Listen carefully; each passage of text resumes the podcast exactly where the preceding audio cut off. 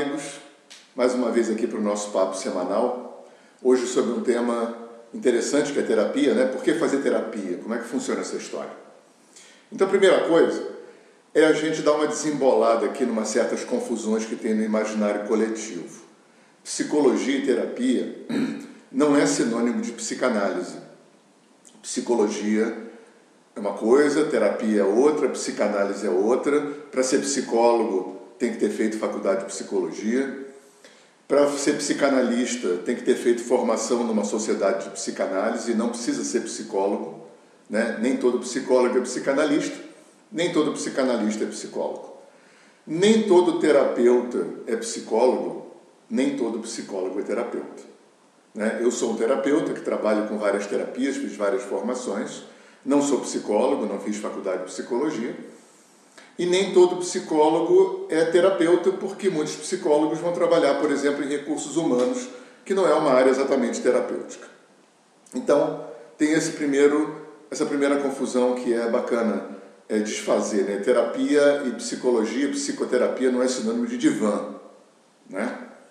É, nada contra divã, muito pelo contrário. Uma outra coisa interessante da gente desfazer também é essa ideia de quem faz terapia porque tem necessariamente um problema está maluco. Ainda tem isso no imaginário. Né? Eu percebo ainda é, de amigos ou clientes para quem é, é indicado fazer terapia ou quando a gente indica fazer terapia, muitas vezes a gente percebe um certo desconforto. Caramba, mandaram fazer terapia. Será que eu estou mal assim? Será que eu sou maluca? Como se mandar para um psicólogo, para um terapeuta ou para um psicanalista fosse assinar um atestado de maluco. Isso não é assim.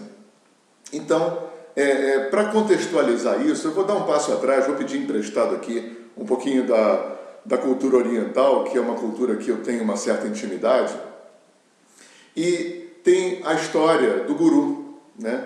É, guru é uma palavra, é uma figura, né? uma, um símbolo que ficou com uma imagem muito pejorativa, né, num sentido muito depreciativo aqui no Ocidente. Como se guru fosse alguém é, que você entrega os teus problemas, ele vai resolver e fica cômodo para você. A gente ouve esse tipo de coisa. Ou como se guru fosse necessariamente alguém picareta que toma o teu dinheiro, te prometendo a salvação. É, a palavra guru quer dizer aquele que dissipa a escuridão. Então, o guru era o professor, né? o mestre. Na Índia, a palavra guru na Índia não se refere necessariamente a uma pessoa iluminada. Né? Um professor de escola é um guru, né? um gurukula é uma, é uma escola onde você vai como professor para aprender. E o guru, ele traz quatro, quatro coisas para um discípulo. É, o guru beneficia o discípulo com o exemplo de vida dele, o conhecimento dele, a sabedoria do guru, é, a luz do guru, a força do guru, a energia do guru, né? pressupondo-se guru aqui como alguém que chegou lá, né? alguém que realizou aquele conhecimento que ele ensina. E tem uma quarta função do guru que é o dia a dia. É, quando o Oriente entrou no Ocidente, nos anos 60 e 70, claro, quando uma cultura entra na outra, ela não vem inteira, não tem como, não teria como a Índia entrar inteira aqui. Então essa cultura veio meio fragmentada, vieram os livros, vieram as técnicas, né? Mais tarde vieram alguns monges, alguns mestres e tal. Mas é, para quem trilhou aqui esse caminho do Oriente, não teve o dia a dia com o guru. Porque as três primeiras coisas, o exemplo de vida do guru, é, os ensinamentos do guru e a luz, a força, a energia do guru, ele não precisa nem estar vivo. Tem muita gente que é devota de Ramakrishna, de Yogananda, de Sai Baba, que se beneficia disso tudo sem jamais tê-lo conhecido. Agora, quem conhece, por exemplo, o livro Autobiografia de um Yogi, vê o dia a dia que tinha de Yogananda com Shri Yukteswar, o dia a dia que tinha sobre Vivekananda, sobre Brahmananda com Ramakrishna. Né? Então, o guru era aquela pessoa, era aquele terapeuta era aquela pessoa que ensinava técnicas, que disponibilizava conhecimentos, para que aquele discípulo fosse trabalhar aquelas histórias que residem. A gente vai cair sempre nessa história, nessa mesma, nessa mesma questão. Temos 90% de nós acontecendo sem a gente participar. O Freud chamou isso de inconsciente. Então, 90% da gente, esse dado é aceito pela, pela neurociência, pela psicologia, 90% de nós, 90% do ambiente psíquico é inconsciente. E lá que reside o meu HD, onde eu vou instalando as programações resultantes das minhas histórias de vida, tanto as bacanas, as que deram certo, como as que ainda não deram certo. Aquilo que não foi integrado, que não foi curado, que não foi visto, né, e que reverbera na minha vida como sofrimento, limitação, doenças, padrões. Né? A gente carrega muita coisa nesse HD, não só coisas nossas, de outras vidas, se a gente acredita em vida passada, dessa vida, da educação, do ambiente que a gente vive e também, hoje a gente sabe, das gerações passadas.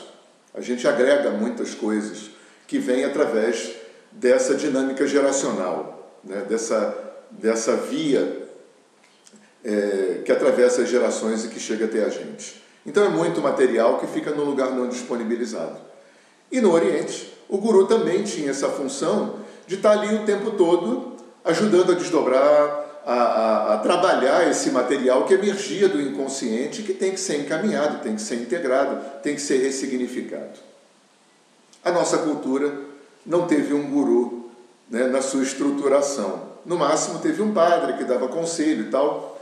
A cultura ocidental, é, diferente da cultura oriental de tantas outras culturas antigas, não inseriu no seu viver um processo de autoconhecimento, né? porque a gente vem na vida não é só para comer, reproduzir, aprender uma profissão e, e, e nascer, viver e morrer. A gente vem para crescer como ser maior. Então, se submeter a um processo de autoconhecimento né, é, uma, é uma função importante na vida de um ser humano que esses povos antigos todos conheciam. E na nossa cultura, esse processo, como método, só veio a partir da eclosão da psicologia, principalmente através da manifestação do Freud. Né? A consciência planetária entendeu que nesse processo é importante o dia a dia com alguém que, se não é alguém iluminado como um guru, pode ser um técnico, como um terapeuta, como um psicólogo, como um psicanalista, que é alguém que aprendeu uma técnica, é, que se habilitou a facilitar um processo, que, que, que trabalha em si, que trabalhou e trabalha em si esse processo, né? e que junto com o cliente vai desdobrando e vai fazendo emergir esse material e vai dando um caminho positivo para esse material. Né? Seria o guru moderno, o guru ocidental. Né? Isso traz uma premissa muito interessante, porque quando você vai na cultura oriental, né, e, e aquilo me chamava atenção, que tem um postulado que diz que você não, não tem como se iluminar sem um guru. É, é, muito raro, você conta nos dedos na Índia. Talvez Ramana Maharishi seja alguém que, que me ocorre aqui, que se iluminou sem um guru, mas talvez essas pessoas já tenham tido gurus em outras histórias e chegaram aqui já com a bola preta na boca da caçapa. Né? Foi só dar o último peteleco. E da mesma forma, não tem como a gente entrar em contato com esse mundo inconsciente, não tem como trabalhar esse material que mora nesse lugar. Não tem como desdobrar, não tem como encaminhar, ressignificar esse material sozinho. Isso não é possível. Eu preciso de um outro. Eu preciso de um outro como um espelho. Né? Tanto que, na maior parte das linhas de psicologia, se trabalha com transferência e contra-transferência. Em outras linhas de terapia, como as, como as que eu trabalho, trabalham com ressonância.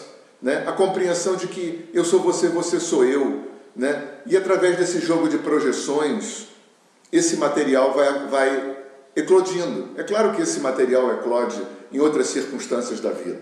Né? Casamento funciona assim, amizade funciona assim, né? se relacionar funciona assim. Né? Eu me relaciono, é, isso no, no, nível mais dos bastidores, né? eu me relaciono justamente porque através do relacionamento é possível haver essa química com o outro, aonde esse material, através do relacionamento, ele pode emergir. Só que numa relação comum não há uma técnica, não há um conhecimento, não há um ensinamento, não se sabe o que fazer com isso.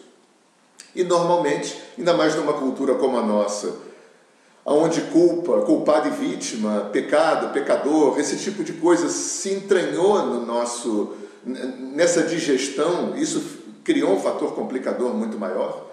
E na maior parte da gente, a gente das vezes, a gente fica rodando ali num turbilhão que a gente não consegue sair, num looping eterno, porque a nossa cultura não aprendeu como fazer, até que a psicologia, até que Freud apareceu, e depois Jung, Reich, Maslow, Carl Rogers, Melanie Klein e tanta gente, nem tantas linhas de psicologia, tantas, cam tantos caminhos maravilhosos, né? Inclusive, uma coisa interessante falar para vocês, é, em clínica a gente recebe muita gente e, eventualmente, eu recomendo as pessoas que façam psicoterapia, que façam um, um processo periódico, né? É, de autoconhecimento e falo, você já fez terapia? E eu ouço muito isso, ah, já fiz uma vez terapia, mas não funcionou. Ah, fiz, mas parei porque não gostei do terapeuta. Ah, fiz, mas parei porque aquele jeito que ele trabalhava eu não gostei e parou e não aconteceu mais nada. Gente, existem é, centenas de linhas de psicologia, né, da psicanálise mais ortodoxa, lacaniana, até a psicologia transpessoal mais doida, xamânica e, e, e, e holística e sistêmica, existem, exatamente existe um cardápio enorme justamente para atender essa diversidade. Existem dezenas de milhares de terapeutas. Fez uma linha de terapia, não gostou, muda. Não gostou de um terapeuta, muda. Porque o que a gente percebe em consultório na vida é que muitas vezes, ou na maior parte das vezes, o que a vida quer da gente é caminhar. É aquela coisa de Siddhartha. É no caminho que se encontra, é o exercício de romper a inércia, é o exercício de estar se trabalhando. Isso talvez seja tão ou mais importante do que alguma meta virtual do que chegar a algum lugar idealizado. É o exercício de caminhar e ninguém pode fazer pela gente. Terapeuta não pode, guru não pode, ser de luz nenhum pode, santo, animal de poder, orixá, anjo, deus hindu, ninguém pode fazer pela gente o que a gente tem que fazer. Mas esse time de gente física e extrafísica, né, tem um time enorme habilitado para ajudar a gente nesse caminho quando a gente está caminhando com as nossas próprias pernas. Então, é muito importante né, que a gente se submeta a um processo de autoconhecimento, né? E eu, eu sempre falo para os meus clientes e para todo mundo, meditação e, e terapia devia ser uma coisa até subvencionada pelo governo, todo mundo devia fazer. Porque são duas práticas que chegam no mesmo lugar por vias completamente diferentes. Né? Meditação é um trabalho mais homeopático, um trabalho mais autógeno, é você com você mesmo, né? de mergulho no inconsciente, de mergulho nas multidimensões. E a, as psicoterapias são um, um movimento de, de, cada uma na sua linha, de elaboração né, mais dinâmica, mais é, é, ativa desses conteúdos. É muito bonito porque, como eu falava, tem centenas de linhas de terapia e eu trabalho numa linha onde a psicologia se aproximou da transpessoalidade. Né? A gente diz de brincadeira que Freud casou com Kardec e, e, e pariu e acabou sendo parida uma série de terapias sensitivas, sistêmicas, holísticas, fenomenológicas, né, como alinhamento energético, constelações familiares, teta healing, frequências de brilho, resgate de alma, psicotranse, tantas terapias que têm essa característica. Por outro lado, terapias corporais, haitianas, bioenergéticas. Então, o cardápio é muito grande. Né? A consciência planetária forneceu para a gente, se a gente não teve guru, se a gente há milênios não tem uma tradição de autoconhecimento, de 100, 150 anos para cá, a gente tem um cardápio enorme de possibilidades né, para que a gente possa é, introjetar na nossa vida um, um, um método de autoconhecimento, uma via, um exercício periódico de trabalhar esse material que sozinho a gente não consegue, porque ele mora numa dimensão que a gente não acessa. Então, psicoterapia não é para ser bengala, psicoterapia não é para criar dependência. Um bom terapeuta. É, eu, eu me lembro de um mestre da Índia que eu conheci, quando a gente perguntava como é que a gente reconhece o guru verdadeiro, e ele dizia: essa pessoa trabalha pela tua independência, pela tua autonomia, então ele é um verdadeiro guru. se ele trabalha para te amarrar, para te manter, para te prender de alguma forma, né, ele não é um guru indicado para você. Então, terapeuta também. Né? Fazer terapia, quando bem conduzida, não é para manter você escravo daquilo nem independente daquilo. É para te instrumentalizar, para te dar ferramentas.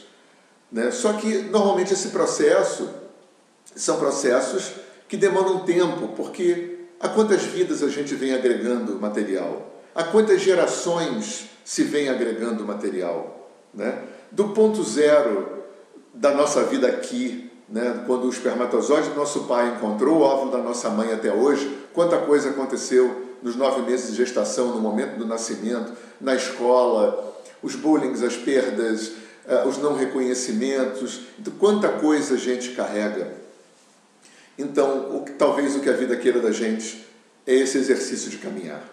Né? E as terapias vêm trazer é, esse material precioso para a gente. Então, é, tenha coragem e humildade de, de se trabalhar, de se expor.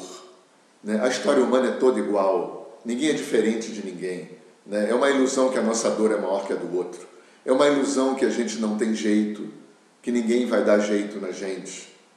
Que um simples ser humano, a gente escuta muito isso, ah, aquele tera... os terapeutas são todos malucos, só quem conheceu o fundo do poço que pode ajudar alguém né, que pode dar a mão para alguém para sair do fundo do poço.